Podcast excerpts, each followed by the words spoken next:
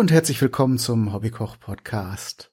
Wie ihr schon am Titel der Sendung seht, geht es heute um Wein, allerdings weniger direkt um das Probieren oder Verkosten, sondern um die Herstellung, äh, um das selber Wein machen zu Hause. Ähm, und da habe ich mir einen Experten eingeladen, den Tobias. Hallo. Hallo.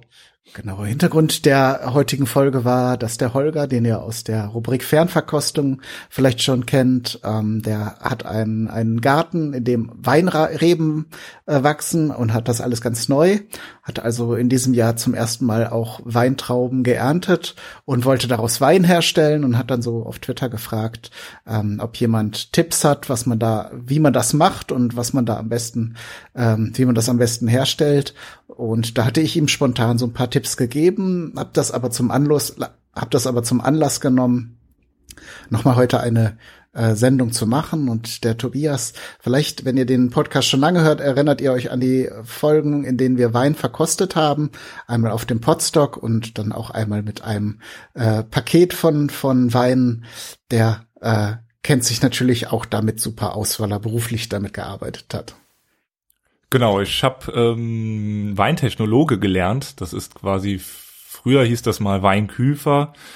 Ähm, ganz früher ging es da um Fässer machen, aber das ist dann ein bisschen mehr ja in den Keller, in das Traubenverarbeiten mh, hm, übergegangen. So der Unterschied zum Winzer ist, der Winzer steht dann noch im Weinberg, fährt viel Traktor, ähm, kümmert sich noch ein bisschen mehr um die Reben. Das kann ich theoretisch auch, aber ich hatte nicht so Lust auf Traktorfahren und habe dann halt einfach im ja eher mich so dem Keller zugewandt, dem Wein machen, also von Trauben dann bis Abfüllung.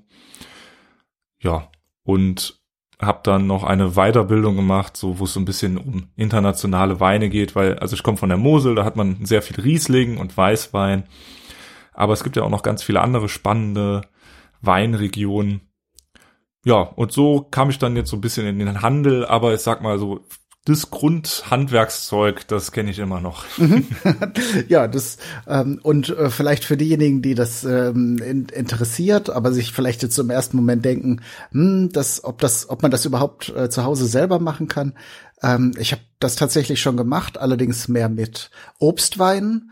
Ähm, aber wir werden jetzt so als Basis äh, heute für diese Sendung, also um das einmal von A bis Z durchzusprechen, äh, den Traubenwein so als Basis nehmen. Und ich werde vielleicht hier und da so mal äh, Tipps geben aus meiner Erfahrung, ähm, wo ich das ähm, wo ich selber schon mal Weine hergestellt hat aus anderen Obstarten. Da gibt es dann winzige Unterschiede, die man beachten sollte.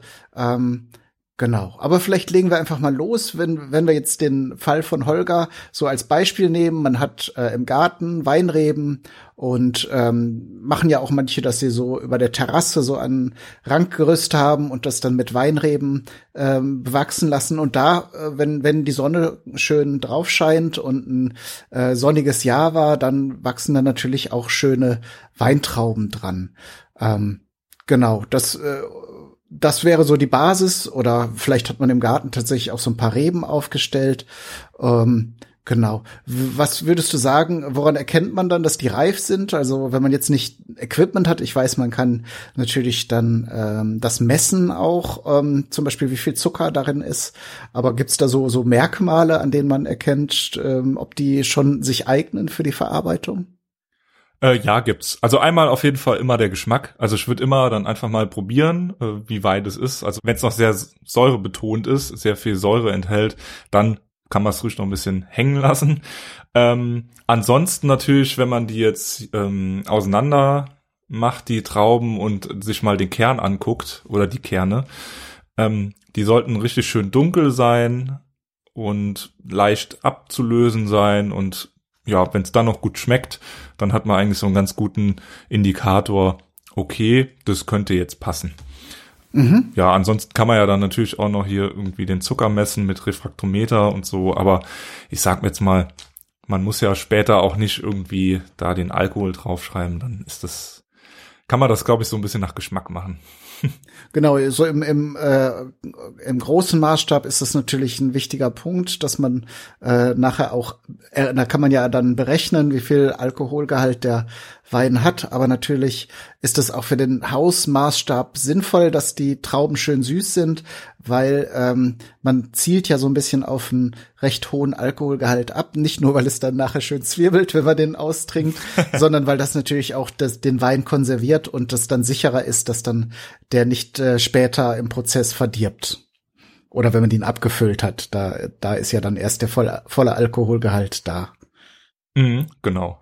Genau. Und vielleicht, wenn ich noch, noch jetzt andere Früchte mal ins Spiel bringen kann, was sich auch gut eignet für die Weinherstellung, ist grundsätzlich ähm, anderes Beerenobst. Ich habe zum Beispiel meinen ersten Wein, weiß ich noch, aus Johannisbeeren hergestellt, roten und weißen gemischt. Aber auch schwarze Johannisbeeren sind ganz toll. Die haben natürlich so ein kräftiges, äh, sehr, sehr äh, würziges Aroma. Ähm, man kann das zum Teil auch sogar aus Wildfrüchten, wenn man jetzt äh, in der Nähe von irgendeinem Wald wohnt, an den Waldrändern wachsen ganz oft Schlehen. Äh, da muss man nur darauf achten, dass sie den ersten Frost hatten, weil dann werden sich, dann werden so die Bitterstoffe, glaube ich, aus den Früchten äh, zurückgezogen. Sonst eignen die sich, sind die halt sehr äh, gerbstoffhaltig und sehr, sehr bitter dann.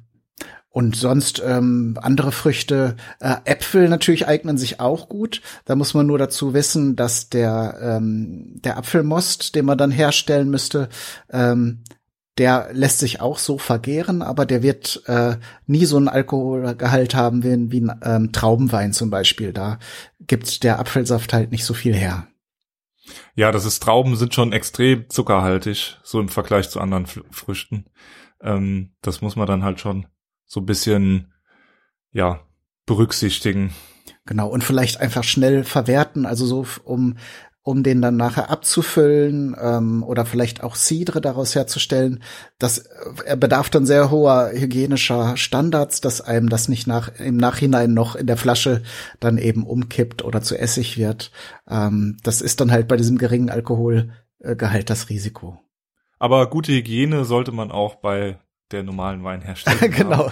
Äh, außer man macht so irgendwie so Naturweinkram, wo es dann egal ist, wie es so schmeckt. Ja. Aber ähm, also dieses romantische Bild gibt's ja auch noch von französischen Weinbauern, die dann in den Fässern mit den Füßen herumstampfen. Ähm, die waschen sich natürlich auch die Füße, also das spricht ja jetzt nicht gegen hygienische Maßnahmen irgendwo, aber äh, trotzdem hilft das natürlich ungemein, dass das Ganze am Ende funktioniert, wenn man sauber arbeitet. Aber da kann man schon mal zu so einem, äh, war so eine gute Überleitung mit den Weinbauern, die die Trauben anpressen. Ähm, genau, man pflückt dann oder liest, wie man sagt, die Trauben ja dann irgendwann, wenn die schön reif sind. Mm. Und jetzt kann man natürlich so ein paar, also es ist natürlich super krass Philosophie äh, und auch so ein bisschen, was man für einen Weinstil haben möchte. Entweder presst man die halt jetzt direkt, wenn es jetzt um weiße Trauben geht, ähm, direkt ab, dann hat man so einen sehr, sehr klaren, ja, einen sehr reinen Wein später. Oder man kann halt auch noch so ein bisschen die Trauben andrücken und das Ganze mal so ein bisschen stehen lassen. Ähm, dann lösen sich noch mehr Stoffe aus den Schalen, aber auch so ein bisschen Bitterstoffe aus äh, den Kernen und äh, Schalen. Und dann hat man, ja, so kriegt man so einen sehr, sehr dicken dicken Wein später, sage ich jetzt einfach mal. Genau, und die ähm, Farbe wird dann auch etwas, äh, etwas intensiver, ne? So gelblich oder orange teilweise, ne? Genau, wenn man, also ist total in im Moment so Orange Wein, das ist einfach Weißwein, also weiße Trauben, die äh, mit der Schale vergoren wurden und dann hat man so, ja, orangenen Wein, sagt man jetzt. Ähm, es ist aber so ein bisschen Geschmackssache. Äh, ich denke mal, die meisten Leute möchten eher so was fruchtig, leichtes, fröhliches haben. Deswegen, ähm, ja, nicht zu lange warten, dann das Ganze abzupressen. Und dann hat man ja einen schönen Most. Genau. Äh, bevor wir da dann weitergehen, vielleicht noch mal der Schwenk, wenn man jetzt rote Trauben hat.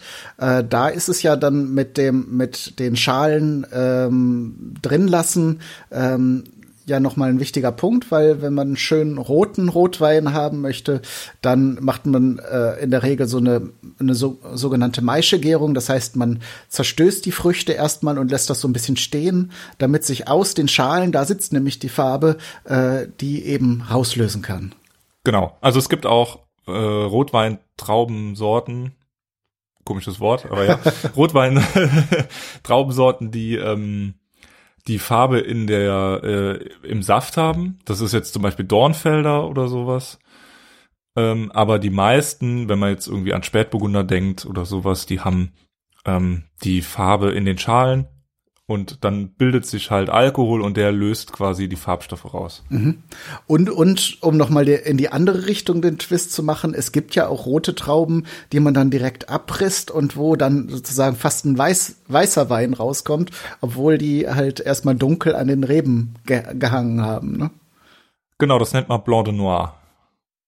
Äh, zum Beispiel im Champagner ist äh, quasi auch Spätburgunder drin, ähm, unter anderem der dann auch weiß gepresst wird äh, und dann ist da halt, ja, kommt ein weißer Wein daraus und der ähm, hat aber so eine, ja, nicht so viel Säure und ist so ein bisschen elegant.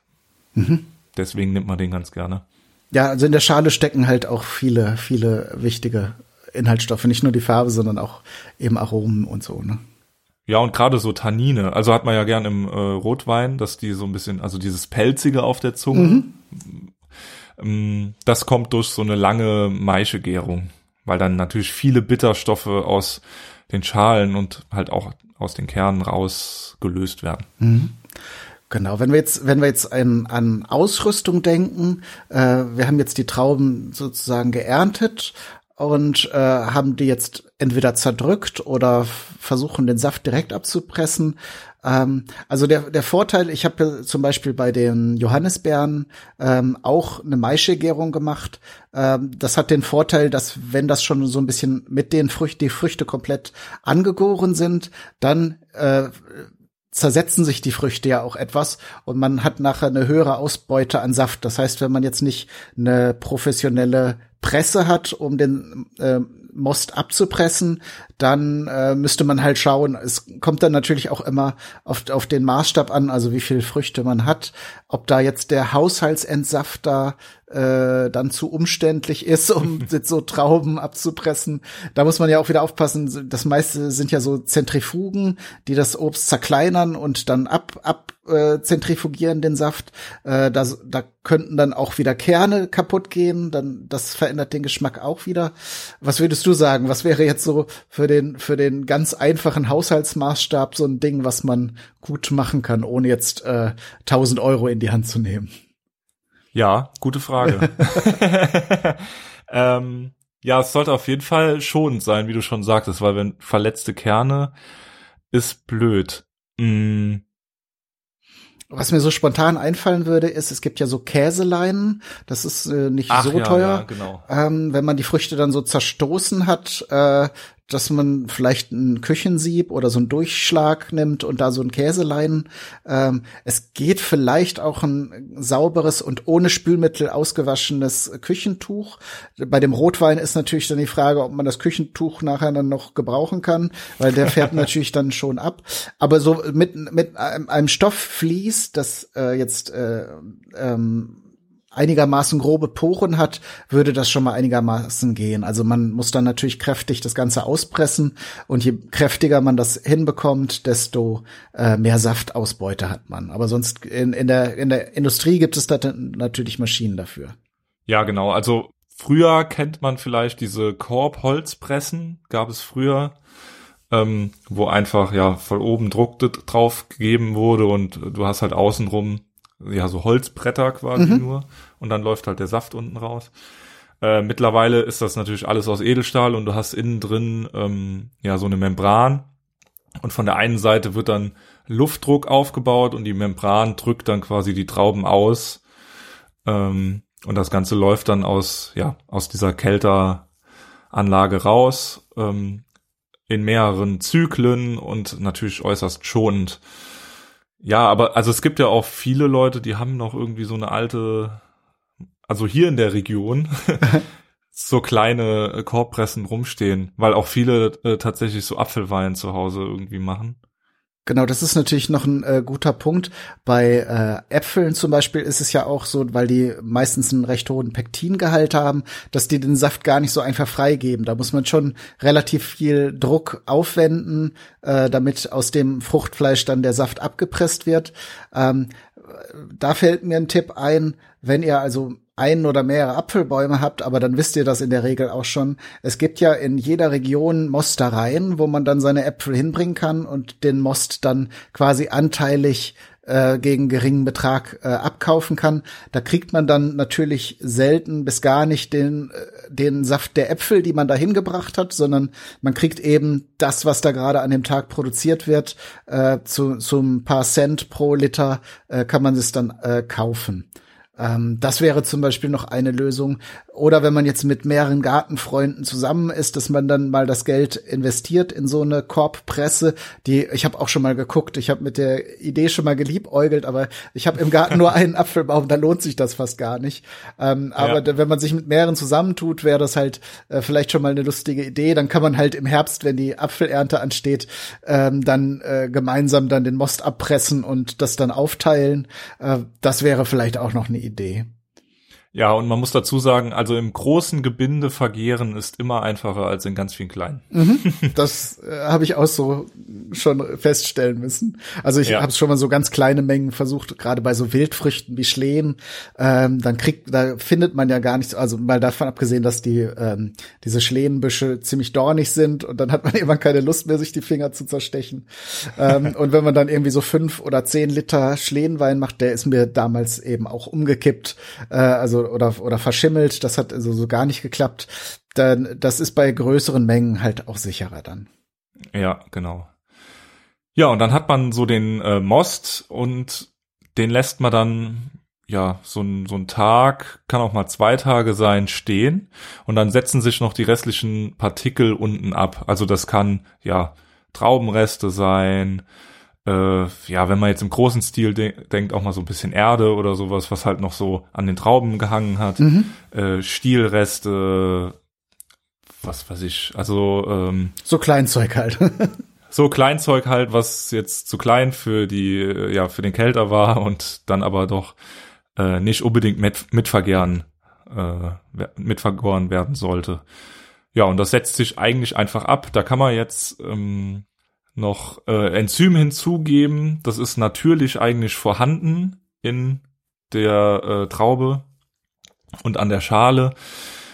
Äh, Wenn es jetzt ein bisschen schneller gehen wer äh, soll, dann kann man das halt auch zugeben und dann hat man da ein paar Stunden gespart. Mhm. Aber äh, das ist jetzt vielleicht für den Hausgebrauch äh, bisschen übertrieben. naja, ich äh, äh komme drauf, auch ähm, bei den bei dem Johannisbeeren äh, habe ich das gemacht. Äh, es gibt auch ähm, für den Haus für den Haus äh, für die Haushaltsmaßstab so kleinere Mengen von diesem Antigiliermittel. Äh, das ist dann halt ein Enzym, das das Pektin der Früchte, also quasi das, woraus die Zellwände bestehen, aufspaltet. Ist also, wie du schon sagst, ein ganz natürliches Ding. Ist jetzt nicht in Anführungsstrichen Chemie, was was viele Leute halt nicht verwenden möchten, sondern sorgt dafür, dass die Zellwände dann der Früchte aufgelöst werden. Und das Schöne ist, bei den Johannisbeeren reicht das aus, dass die sich quasi komplett auflösen, dann bleiben nachher nur noch unten die Kerne übrig und dann kann man also, wenn man dann so eine Maischegärung macht und die Früchte nur zerstampft und das zugibt, äh, und dann kann man das nachher mit einem Sieb äh, abfiltern und hat dann einen relativ sauberen Saft schon. Ja, super. Ja, genau. Pektin ist der Stoff, der aufgelöst wird und Pektinase wäre jetzt das Enzym dazu, mhm. für, wenn das jemanden interessiert. Genau. ja, und dann kann man eigentlich, hat man dann, ja, nach einem Tag schön oben einen relativ klaren Most und dann geht's mit dem eigentlich weiter. Den kann man dann oben abziehen, also dass man unten dann nur noch die, den Rest halt hat. Wenn man jetzt ganz viel möchte, das, also das meiste rausholen will, kann man dann den unteren Rest auch nochmal irgendwie durch ein Tuch drücken, dass dann man halt dann wirklich nur noch so einen ganz trockenen Stoff äh, hat. Und ja, dann geht's eigentlich los mit alkoholischer Gärung. Genau, da könnte man jetzt bei Weintrauben auf jeden Fall äh, darauf bauen, dass auf den Schalen der Weintrauben ja schon wilde Hefen sitzen. Das heißt, das fängt, ob man möchte oder nicht, irgendwann an zu gären ähm, ist natürlich äh, so ein bisschen, ja, äh, im kleinen Maßstab wahrscheinlich noch riskanter als im großen. Ähm, man kann also diese Reinzuchthäfen äh, verschiedenster Art auch kaufen. Also für den Hobbyweinhersteller gibt's so kleine Tütchen, entweder mit Trockenhefe, also wie Backhefe, nur halt dann speziell für die Weinherstellung äh, ausgerichtet und gezüchtet, oder so kleine Fläschchen, wo die Hefe dann so, so äh, in, in aufgelöster Form drin ist. Genau, also für zu Hause, um das jetzt, wenn man jetzt Anfänger ist und da noch nicht so viel Erfahrung hat, würde ich auf jeden Fall sagen, ähm, nimm Reinzuchthefe. Einfach, das ist halt sicherer. Dann kann nichts irgendwie gammeln, da kann nichts umgehen, da ist dann einfach, das gibst du drauf und ich sag mal nach ein, zwei Wochen ist dein Wein halt fertig und du hast ja sicher, dass da keine irgendwie anderen Stoffe entstehen, die du nicht haben willst. Ähm, und es Endprodukt dann auch nach Wein schmeckt. Mhm. Deswegen auf jeden Fall, wenn man jetzt irgendwie da Beginner ist, äh, einfach mal ein bisschen Reinsuchthefe investieren. Da schön drauf achten, also ähm, schön so lauwarmes Wasser, also wie man Kind baden würde, mit bisschen Most dabei. Ähm, zehnmal mehr Wasser als äh, Hefe und dann äh, einfach mal ein bisschen äh, die Hefe da einrühren und äh, dass die schön Sauerstoff kriegt und dann stehen lassen und dann sieht man, dass sie so hoch geht. Mm. Und die kann man dann ruhig mal da so ein bisschen sich ja zurechtziehen und dann erst dem Wein hinzugeben. Weil wenn man die direkt jetzt da reinkippt, kriegt die quasi Zuckerschock und ist äh, kaputt. Ah, okay. Also das ist jetzt speziell auch für diese Trockenhefe, äh, meinst du, ne? Dass die erstmal genau, also, Wasser zieht und wieder lebendig wird und so. Genau, also die muss, äh, also ja, wenn man diese Trockenhefe, Reinzuchthefe hat, die muss man erstmal äh, rehydrieren und so ein bisschen an den Zucker gewöhnen. Ähm, ja, weil wie gesagt, wenn du die direkt in den Most da reingibst, ist schon eher so der Schock. Mhm. Klar, kann man sich verstehen, vorstellen. Die sind ja dann in so einer in so einem starre Zustand äh, in der getrockneten Form. Äh, und ich bei der Flüssighefe, die habe ich früher immer verwendet, äh, erinnere ich mich auch noch in der Anleitung steht auch, dass man die zwei bis drei Tage in Apfelsaft also auch vorzieht. Dann kann die sich schon mal vermehren äh, und und sich auch eben schon mal wieder an Zucker und Säure und sowas gewöhnen. Genau, also wir haben immer im Keller halt, also erst mit so ein bisschen Most und dann immer ein bisschen Most nachgegeben. Ähm, meistens hast du vorne äh, am, am äh, ja, Morgen angefangen und hast dann abends, wenn du Feierabend gemacht hast, dann hast du ähm, die Hefe hinzugegeben und dann war das gut. So, ja. Ja, und dann hat man im Grunde schon sein, sein Wein angesetzt. Ähm, vielleicht auch noch für die Rahmenbedingungen. Ich habe jetzt zum Beispiel immer große Gärballons verwendet. Das sind, hat man bestimmt schon mal gesehen. Äh, irgendeine Oma oder irgendwer hat sowas auch immer im Keller stehen. Diese großen Glasflaschen, so bauchige, große, runde Flaschen, in die dann 15 oder 20 oder 25 Liter Flüssigkeit reingehen. Ähm, und dann braucht man auf jeden Fall auch noch einen Gärverschluss. Da gibt es verschiedene. Also man tut dann so einen Gummiverschluss oben drauf, äh, wo oben Loch drin ist. Und dann hat man, kann man so eine Gärspindel draufsetzen. Das sind dann entweder welche aus Glas oder Kunststoff. Kunststoff ist natürlich günstiger. Ähm, die dann so S-förmig sind. Das heißt, es kann, also man füllt dann Flüssigkeit rein und es entsteht dann so eine, wie, wie, wie beim sag mal schnell, wie beim Abfluss. Also da steht dann das Wasser drin. Ein Siphon. Siphon, genau. und dann, äh, dann entsteht ja bei der Gärung CO2 und drückt quasi das Wasser ein bisschen zur Seite, dann blubbert es einmal.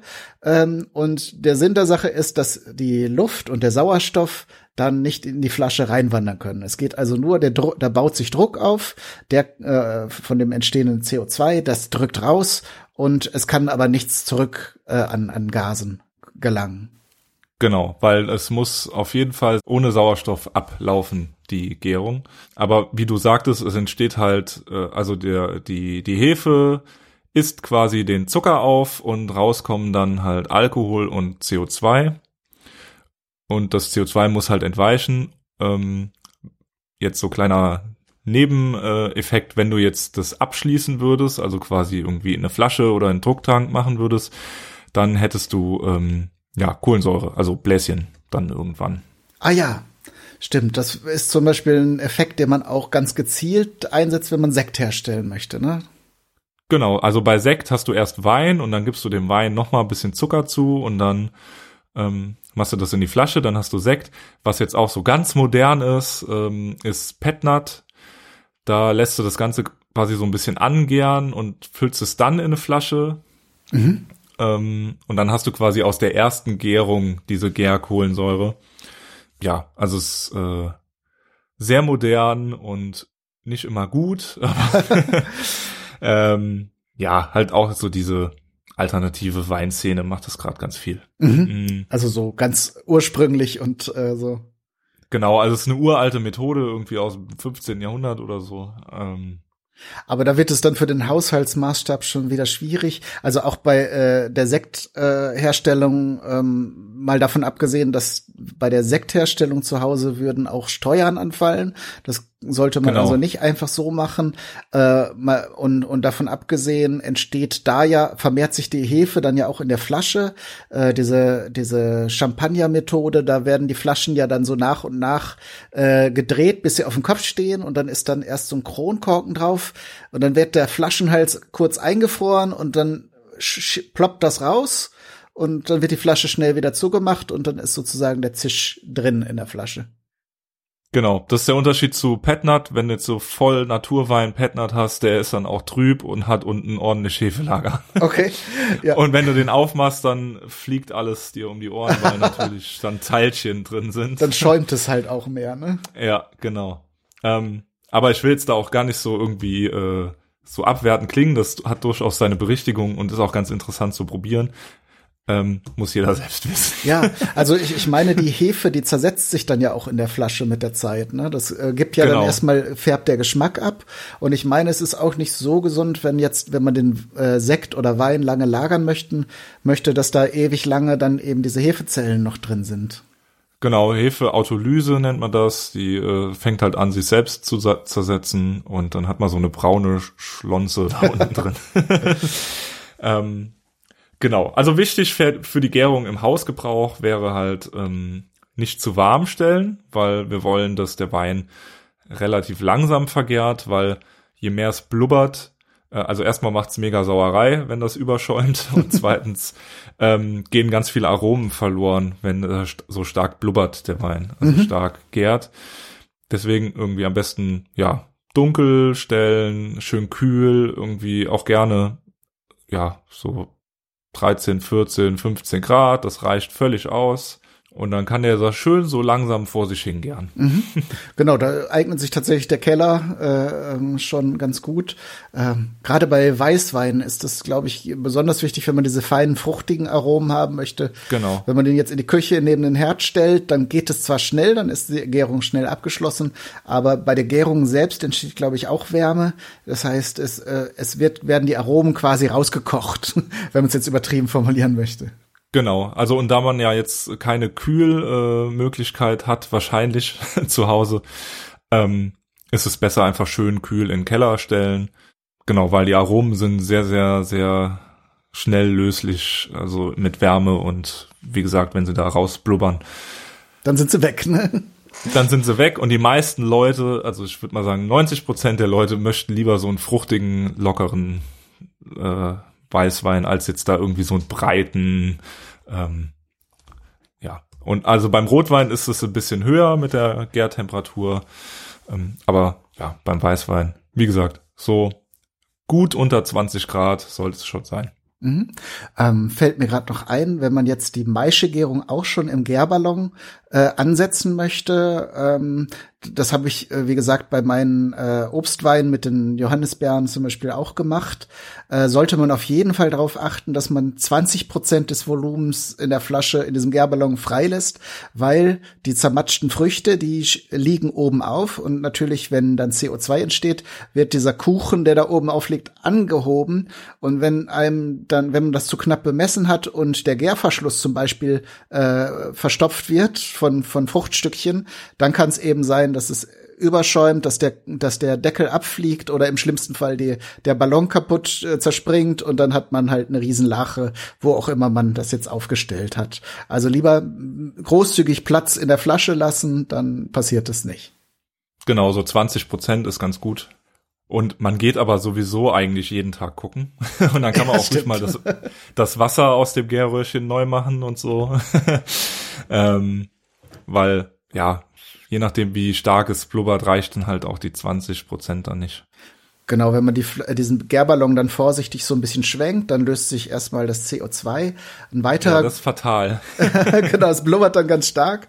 Ähm, und, aber ein guter Effekt ist auch, wenn dann so ein bisschen Flüssigkeit äh, über diese, diese Maische schwappt, lösen sich natürlich die Stoffe, die man aus den Schalen und so raushaben möchte, gerade bei Rotwein, dann äh, nochmal besonders gut raus. Wenn das jetzt die ganze Zeit da oben drauf liegt, äh, dann, dann wird zum Beispiel die Farbe und das Aroma nicht so intensiv. Genau, bei Rotwein sollte man auf jeden Fall versuchen, diese, äh, ja, die festen Bestandteile immer schön runterzudrücken. Weil das dann auch, ja, das nennt man verbrennen. Also dann, ja, trocknet das oben auch aus und wird eklig und okay. will man nicht haben. Stimmt, man kriegt es dann ja auch nachher nicht mehr raus, wenn das so, ein, so eine feste Pampe geworden ist. Ja, eben, das kommt auch noch dazu.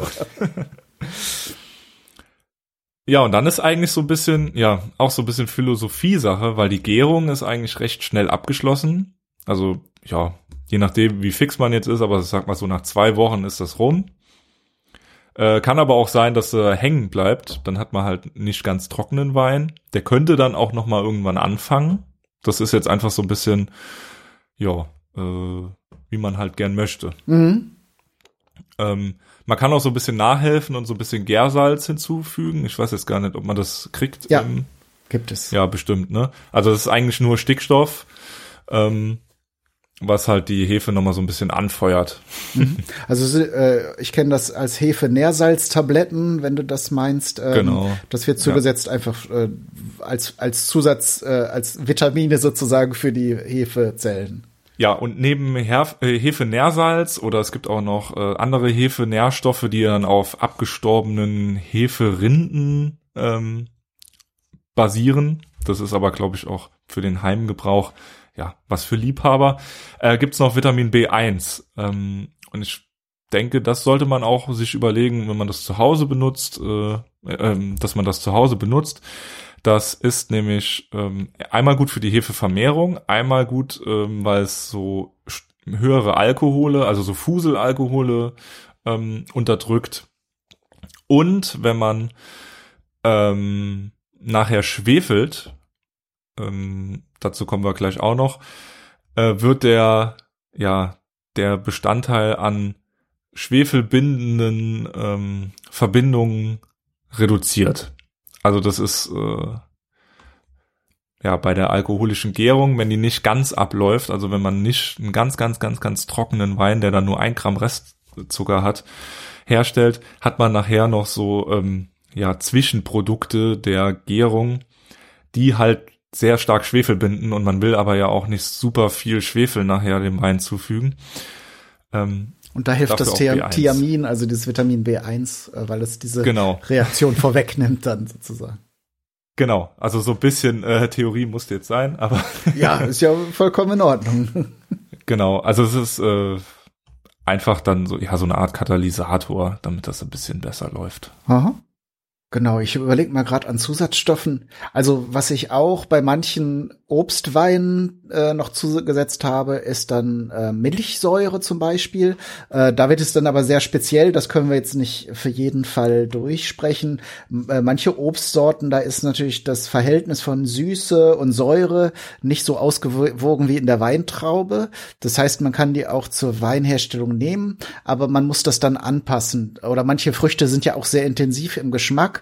Da äh, ist es dann sinnvoll, Wasser zuzugeben und stellt dann sozusagen den Zuckergehalt und die Säure ein. Da gibt es aber äh, dann ähm, im Internet auch Tabellen, wo man das dann für die Obstsorten nachschauen kann und dann gibt es so Standardmaßstäbe. Äh, wie gesagt, äh, man kann das natürlich dann auch alles im Detail messen, wie viel Zuckergehalt drin ist und dann ausrechnen, wie viel Zucker man noch zugeben ähm, äh, sollte, damit die Gärung sauber abläuft. Ähm, aber es gibt so Faustregeln, nach denen das für den Haushaltsmaßstab ganz gut funktioniert. Nee, also es gibt äh die malolaktische Gärung quasi noch, also dann äh, ähm, im, in der Traube kann relativ viel Äpfelsäure vorhanden sein. Und die ist so eine relativ starke, äh, scharfkantig schmeckende Säure. Und wenn du jetzt zum Beispiel einen Weißwein ähm, ja, es gibt ja auch Weißweine irgendwie, die im Fass lagern oder äh, auch gerade bei Rotwein ist es so, dass du dann durch Milchsäurebakterien diese Äpfelsäure umwandelst in Milchsäure und Milchsäure ist ein bisschen angenehmer im Geschmack. Und da kannst du halt, also du darfst keine Milchsäure hinzugeben, aber du darfst halt ähm, Bakterien impfen, die diesen Prozess dann sauberer ähm, ablaufen lassen. Ah, okay. Genau. Ja, weil da kann auch viel äh, schiefgehen. Und dann hast du so nach Käse riechenden Wein. okay. Ja, Milchsäure kann man sich vorstellen, dass da dann vielleicht Aromen entstehen könnten, die, die man nicht habe, haben möchte. Genau, das ist gern mal, also wenn das gerade abläuft, dann schmecken die Weine gern mal so, ähm, also es gibt natürlich noch tausend andere Bonbons, aber so diese Campino-Bonbons. Ah ja. ähm, weil die sind ja so milchig, joghurtig, aber haben dann noch so eine Erdbeer- oder Fruchtnote. Aha. Und äh, wenn diese, äh, ja, dieser biologische Säureabbau, nennt man das auch, ähm, gerade vonstatten geht, dann riecht der Wein oft gern mal so. Also gerade bei Rotwein, das ist immer dann so ein Indiz. Klingt ja eigentlich nicht schlecht, ne? Ja, wenn man es mag. Okay. Also wenn es zu intensiv ist, natürlich nicht so. Ja. Aber das wäre dieses, diese Bakterien zum Beispiel, das wäre halt äh, eine Sache, die man zu Hause wahrscheinlich eher nicht macht. Äh. Ja, nee, das ist, also gerade bei Weißwein, also wie gesagt, dann hast du aber auch gerne mal so einen breiten Weißwein dann und nicht so die Fruchtbombe. Okay. Ja, und dann hat, hat man, haben wir jetzt die Zeit abgewartet und man sieht dann zum Beispiel auch bei diesem Gärverschluss, das Blubbern wird immer weniger und weniger. Ist auch schon so ein Anzeichen, dass dann die Hefen nicht mehr so viel finden, was sie da verarbeiten können.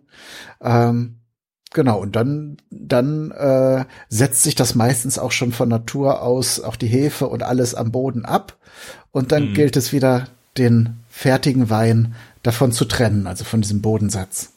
Genau, das macht man jetzt im, ja, eigentlich egal, ob jetzt Hausgebrauch oder große Kellerei, einfach, man hält unten einen Schlauch ran über dem Bodensatz und zieht halt ab. Mhm. Jetzt kann man halt noch so ein bisschen, ja, kann man halt noch so ein bisschen spielen. Entweder kann man jetzt den Wein noch vielleicht schön mh, oder halt nicht, oder man kann ihn noch ein bisschen länger auf der ja, Vollhefe, nennt man das, liegen lassen, dann wird es noch so ein bisschen cremiger. Ähm, man kann allgemein den Wein, wenn man den dann abgezogen hat, noch ein bisschen, ein bisschen liegen lassen, dann wird er noch so ein bisschen runder, die Aromen spielen sich so ein bisschen ein, weil wenn man so einen frisch vergärten Wein hat, ja, das ist so ein bisschen wie Federweißer, ne, dann hast du so einen sehr, sehr fruchtbetonten, primäraroma betonten Wein, der so sehr frisch, fruchtig ist, aber vielleicht möchtest du ja noch so ein bisschen, dass es noch so ein bisschen eine Runde kriegt, mhm. und, äh, ja, so ein bisschen ausbalancierter ist. Äh, aber da braucht man jetzt einfach ein bisschen Geduld und ein bisschen, ja, was man halt möchte. Ne? Genau. Und da muss man dann auch einfach mal ausprobieren und, und gucken. Äh, tatsächlich bei manchen, ich habe zum Beispiel, äh, wo du das gerade sagst, nochmal lagern, äh, ich habe Holunderblütenwein oft hergestellt, weil Holunderblüten sind halt im Frühling äh, in rohen Mengen verfügbar und kosten nichts. Ja. Ne? Und dann geht man einmal rum und sammelt ein paar Beutel voll. Äh, und es ist halt auch ein sehr schöner äh, Wein, der daraus entstehen kann. Ähm, tatsächlich aber, wenn man den direkt nach der Gärung probiert, ist der manchmal so ein bisschen fies. Also so auch sehr äh, so Essigsäure und und auch die die äh, diese blumigen Aromen springen einem so ins Gesicht.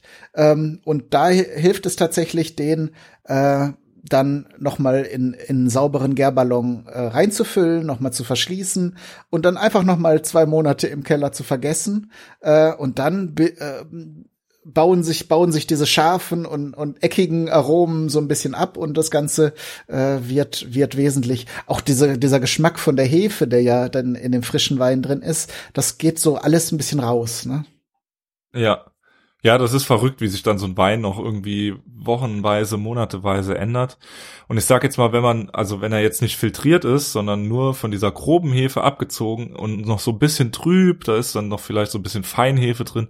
Also da passiert auch nichts. Also der geht auch nicht kaputt. Den kann man dann ruhig mal zwei Monate da liegen lassen.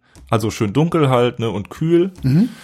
Mm, aber da wird jetzt auch nichts irgendwie geht um oder braun. Da ist ja dann Alkohol drin, plus diese Hefe, die ähm, quasi als ja Oxidat, äh, also der, der den Sauerstoff wegoxidiert, so ein bisschen. Mhm. Also da passiert dann halt nichts. Also der Wein wird nicht braun, der Wein wird, geht nicht um, der wird nicht schimmlig. Ähm, da kann man eigentlich nichts falsch machen. Genau, in dem, in dem frischen Wein ist ja dann auch noch äh, CO2 gelöst und wenn man dann gleich wieder nach dem äh, von der Hefe abziehen den Gärverschluss wieder drauf macht, äh, dann gast da ja auch wieder CO2 aus noch ein bisschen. Ähm, das, das liegt dann ja auf dieser, auf der Oberfläche der Flüssigkeit äh, und schützt den Wein. Ach so, da noch vielleicht ein Tipp, wenn man dann den Wein abzieht und in den anderen Gernballon laufen lässt, äh, den Schlauch ganz nach unten, dass es nicht von oben runterfällt, weil dann sind die Aromen auch weg. Ah ja. also ganz, ganz, ganz runter, dass es wirklich dann schön reinläuft, schön sanft, äh, schonend. Ah, du meinst, wenn man das so reinplätschern lässt, dann äh, verliert man auch äh, die feinen Aromen? Genau, erstmal oxidierst du dann ja schon den Wein. Das stimmt. Also dann ja. äh, kommt ordentlich Sauerstoff rein. Und so ganz feine, frische Primärgäraromen, die gehen dann, sind sehr, sehr, sehr flüchtig, die gehen dann schon raus. Also richtig schön tief den Schlauch rein unten in den Gärballon und dann ganz langsam reinlaufen lassen. Ah, guck, da habe ich auch was gelernt. Schön. und äh, du hast es eben schon angedeutet, wenn die Gärung abgeschlossen ist und man jetzt probiert hat und sagt so, äh, vielleicht ist der sogar noch ein bisschen süß, dann wäre vielleicht schon der Punkt, den Wein das erste Mal zu schwefeln, oder was würdest du sagen? Ähm, genau, wenn man jetzt auch einen fruchtigen, also mit ein bisschen Restzuckerwein haben möchte, dann kann man da schon mal ein bisschen schwefeln. Ja, und wie gesagt, Schwefel ist nichts Schlimmes. Also jeder, der eine Packung Studentenfutter isst, der hat mehr Schwefel aufgenommen, als wenn er da jetzt irgendwie im Wein da schwefelt. Natürlich schon bei der Verarbeitung ein bisschen aufpassen. Ich weiß nicht, du hast wahrscheinlich auch schon mal Schwefel gerochen. Das ist so ein bisschen unangenehm in der Nase. Ja. ähm, da schon, aber wenn der im Wein gelöst ist, ist das gar kein Problem. Genau, das kriegt man auch in so kleinen Hobbymaßstäben in ein Gramm Tütchen. Da ist dann ein Salz drin, äh, das dann bei dem bei der Zugabe dann diese Schwefelverbindung freisetzt. Und ja, das hat ganz viele Funktionen, aber zum Beispiel stoppt es dann auch die Gärung, also die Hefezellen macht es dann in dem Sinne auch, äh, killt es dann. Ähm, ja, also es inaktiviert sie, also sie sind nicht tot. Ähm die haben dann nur keine Lust mehr. Okay. also primär ist die Schwefelung dafür da, dass der Wein nicht oxidiert, weil mhm. sonst würde das passieren, was äh, passiert, wenn du einen Apfel aufschneidest und an die Luft legst. Der Wein wird braun und schmeckt schal mhm. irgendwann. Ja. Darum schwefelt man eigentlich. Also die Gärung äh, richtig unterbrechen, das machst du dann, wenn du ähm, ja entweder kein Zucker mehr da ist zum Ver äh, Vergären oder halt, wenn du die Hefe rausfiltrierst. Mhm. Ja, und dann käme eigentlich nur noch der Punkt, äh, es sei denn, du sagst, du korrigierst mich, dass man den noch auf Flaschen abfüllt. Ja, genau. Also da, äh, das weiß ich jetzt nicht, ob man im Hausgebrauch äh, jetzt einen Korker hat oder so. ja, ich, ich habe einen, ähm, ich habe aber auch nachher mir dann noch ein äh, Gerät, um Kronkorken zu setzen, äh, geholt, weil Korken werden ja auch ähm, immer seltener und das werden auch teurer. Ähm, und es gibt ja, ja, und Korken können, wenn du Pech hast, ja auch verderben, beziehungsweise dann den Geschmack beeinflussen der, des ja. Weins. Äh, die, äh, darum für den Hausgebrauch würde ich fast sagen, da muss man dann noch mal, glaube ich, so 40 Euro in die Hand nehmen, um so einen kleinen Hand äh, Kronkorken oder bei den Verkorkern ist es immer das Gleiche, ob man jetzt dann so Korker, Korkrohlinge nimmt. Ganz am Anfang äh, habe ich das so gemacht. Es äh, gibt so ein war mal zumindest vor 30, 40 Jahren, nee, 30 Jahren, so alt bin ich dann doch nicht, äh, gab es so einen äh, äh, Effekt ähm, Korkenzieher mit so zwei mit so zwei äh, Metallgreifern, äh, äh, Greifern, die so an der Seite am Korken reingefasst haben und den Korken komplett rausgezogen haben. Und das funktionierte aber in beide Richtungen. Und dann habe ich mir halt so Kork Korkenrohlinge geholt. Äh, die, die muss man dann ein bisschen in Wasser einweichen, dann werden sie auch ein bisschen rutschig und habe sie dann in diesen Endkorker reingesteckt und dann in den Flaschenhals reingedrückt. Dann äh, okay. äh, ist nicht optimal, weil der, das hinterlässt schon auf dem Kork Spuren. Ähm, wenn man ganz großes Pech hat, ist das schließt das dann nicht dick, dicht ab. Ähm, so eine so eine Pre äh, so eine Pressmaschine, die mit so einer einfachen Hebelwirkung und so einem Stampfer dann den Korken da einmal in die Flasche reindrückt, ist natürlich wesentlich äh, zuverlässiger. Ja, das stimmt. Da halt schön, äh, also wichtig, die Flaschen schön sauber, am besten irgendwie alles halbwegs steril, sage ich jetzt mal. Also dass man sich vielleicht vorher mal äh, mit Desinfektionsmittel irgendwie die Hände einsprüht oder so, ähm, dass man jetzt da nicht irgendwie im Misthaufen steht und die Flaschen verkorkt, sondern ja. Äh, ja, irgendwie so ein bisschen halbwegs auf gesunden Menschenverstand und Hygiene achtet und dann passt das aber auch, weil wie gesagt, wir haben ja ähm, ja Alkohol, Säure und Schwefel, da ist eigentlich alles tot. Genau, also das ist ja an sich selber schon ein Desinfektionsmittel. Ja, eben. Also wenn man jetzt nicht irgendwie Auslese, super süße Auslese füllt, äh, dann ähm, passiert da eigentlich nichts. Genau, man könnte halt noch, aber das ist für einen Hausgebrauch auch relativ schwierig, ähm, den Wein filtrieren, aber äh, ja, wo kriegt man einen Filter her, ne? ich meine, also das ist ein Punkt, äh, so, so ein, äh, den ich nie, so ein Schritt, den ich nie gegangen bin. Es gibt aber, glaube ich, äh, auch für den Hausgebrauch Filter, äh, verschiedene Art. Ich habe so ein ganz altes Weinbuch, da wurde noch von Asbestfiltern gesprochen. Ja, mittlerweile sind die aus äh, Zellulose einfach, so gepresste Zelluloseplatten. Aha. Äh, da muss man dann, ja, das ist so Wechsel quasi, Wechselfilter. Ähm, ja, und da presst man den dann halt durch.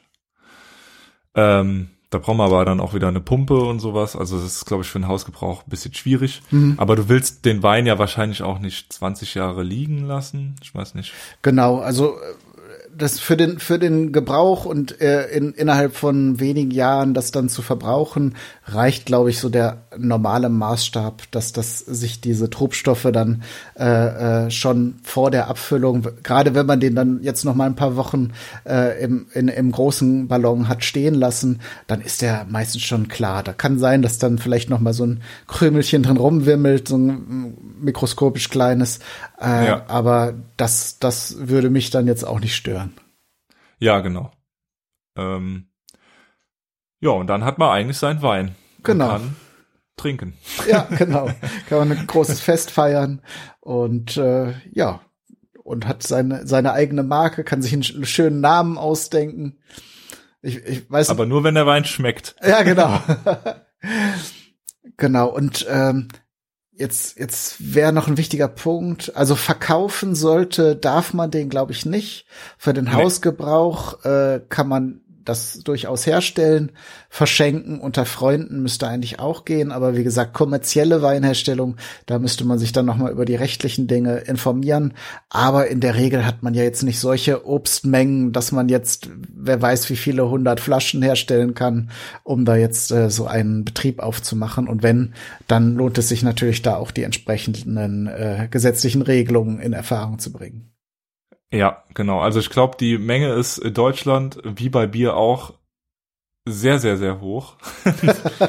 ähm, ja, tatsächlich. Also da sind wir in Deutschland relativ, äh, ja, die Grenzen sind echt sehr, sehr hoch, außer wenn es halt um Schnaps oder sowas geht. Ja, genau kann ich dir das jetzt leider nicht sagen. Ich glaube auch, also mit der Ausnahme, weil ich, weil das auch in meinem Weinbuch da stand, wenn man Sekt herstellt, dann muss man die erste Flasche schon irgendwie melden. Aber weil ich das nie gemacht habe, habe ich mich da jetzt auch noch nicht so kundig gemacht, wo man das jetzt wie anmelden muss. Und, und äh, ich glaube, dann so bezahlt man für eine Flasche 40 äh, Cent oder sowas dann an Steuern und dann ist das auch erledigt. Ne? Ja, genau. Alles, alles, was äh, wo Steuer drauf ist, da ist natürlich die Grenze sehr hart, weil mh, hm, die muss man natürlich abführen. Also was jetzt Schnaps angeht ähm, oder halt Sekt. Aber bei Wein, ich glaube, da sind sie relativ relativ weit oben. Ich äh, ja, ja, weiß ich jetzt auch nicht. Kannst du in Keine die, Zahl. Kannst du in die Shownotes schreiben. Ja, ich, ich suche mal Seite raus, ob ich was finde. Auf der Seite des Zolls, da steht's bestimmt. Ganz bestimmt, ja. ähm, genau, aber trotzdem, also sobald man das verkaufen irgendwie will, braucht man halt ähm, ja eine Losnummer oder eine amtliche Prüfnummer. Da muss man halt den Wein anstellen da. Äh, aber das ist alles nicht so, ja, wenn man das zu Hause macht für Freunde und so, äh, braucht man das alles nicht. Mhm. Ja, dann haben wir doch eine, einen schönen Überblick äh, geschaffen, denke ich, über das Thema. Ähm, sonst, wenn jetzt unter den Hörerinnen und Hörern äh, Fragen sind, meldet euch gerne über Twitter. Äh, die mein Handle ist ähm, @hobbykochpod mit D. Oder darf man dich auch anschreiben? Ja klar, das ist einfach Ed Tobias Steffgen, alles klein zusammen. Äh, genau. Steffgen mit Doppel F. Aber ähm, kannst du einfach verlinken. Genau, schreibe ich, schreibe ich auch in die Show Notes und sonst ihr könnt auch unter die Sendung hier Kommentare schreiben und wenn ihr da äh, Fragen habt oder vielleicht sogar gerade irgendwas ähm, ähm, gerade äh, was herstellt und sich da irgendwelche unerwarteten Effekte einstellen, schreibt gerne, dann äh, sehe ich zu, dass ich das oder äh, Tobias dann zeitnah beantworten können. Ja, sehr gerne. Alles klar, dann danke ich dir, Tobias, für die vielen äh, tollen Informationen und äh, ja, den Hörern und Hörern da draußen viel Spaß beim Nachmachen und Ausprobieren. Äh, alles Gute, bis zum nächsten Mal und tschüss. Tschüss, danke für die Einladung. Ja, gerne.